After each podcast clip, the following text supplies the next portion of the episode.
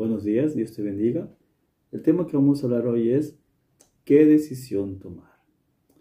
Muchas veces a lo largo de nuestra vida tomamos decisiones fáciles, otras son difíciles.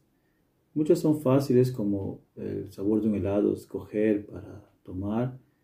Muchas veces son difíciles como con quién me casaré, qué estudiar, en quién poner mi confianza, en quién creer. Pero no damos cuenta que estas decisiones pueden traer consecuencias no solo sobre nuestras vidas, sino sobre las personas que están a nuestro alrededor.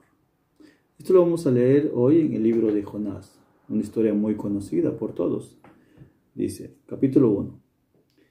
Vino palabra de Jehová a Jonás, hijo de Amitai, diciendo, Levántate y ve a Ninive, aquella gran ciudad, y pregona contra ella porque ha subido su maldad delante de mí. Y Jonás se levantó para oír de la presencia de Jehová a Tarsis y descendió a Jope y halló una nave que partía para Tarsis y pagando su pasaje entró en ella para irse con ellos a Tarsis lejos de la presencia de Jehová.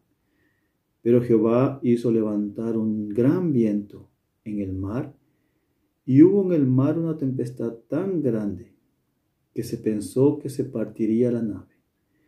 Y los marineros tuvieron miedo y cada uno clamaba a su Dios y echaron al mar los enseres que había en la nave para descargarla de ellos. Pero Jonás había bajado al interior de la nave y se había echado a dormir. Esta primera parte que leemos, cómo Jonás recibió una orden de ir a un lugar, hacia una dirección, pero él decidió ir hacia otro lugar, no obedecer. Vemos que él siguió más adelante, subió al barco, sin pensar que esta decisión no afectaría a las demás personas.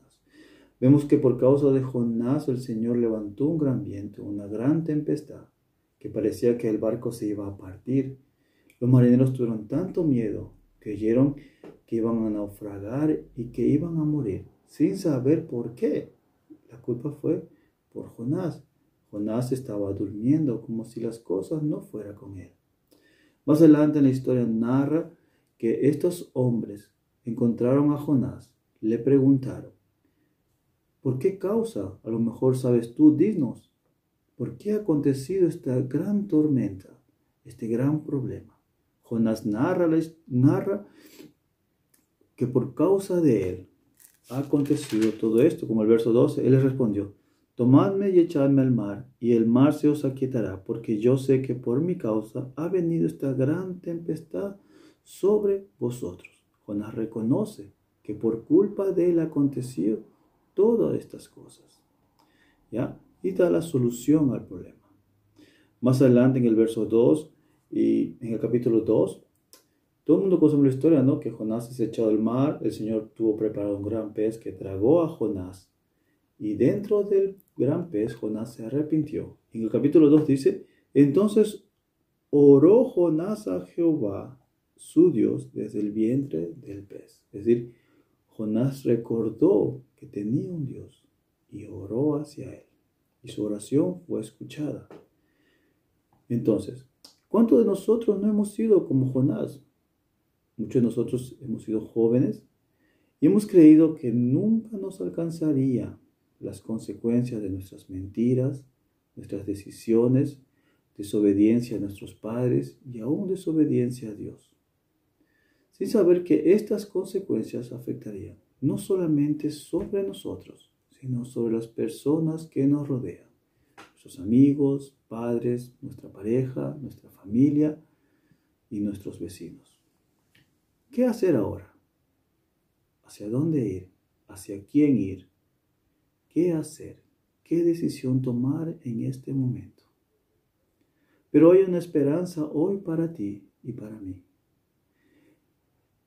Hay una persona que no fue como Jonás, y tampoco ni como tú ni como yo. Él fue perfectamente obediente. Él vivió una vida santa y justa, que tú y yo no podemos vivirla. Este hombre es nuestro Señor Jesucristo. Él está dispuesto a perdonarte y reconciliarnos con el Padre.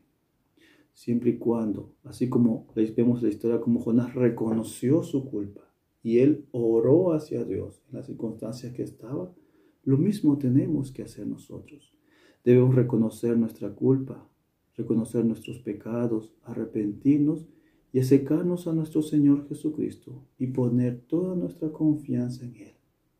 Y Él está dispuesto a perdonarte, a darte de su Espíritu, para que tú también puedas obedecer sus mandamientos y que puedas llevar este mensaje a todos los que te rodean y seas ahora de gran bendición para ellos.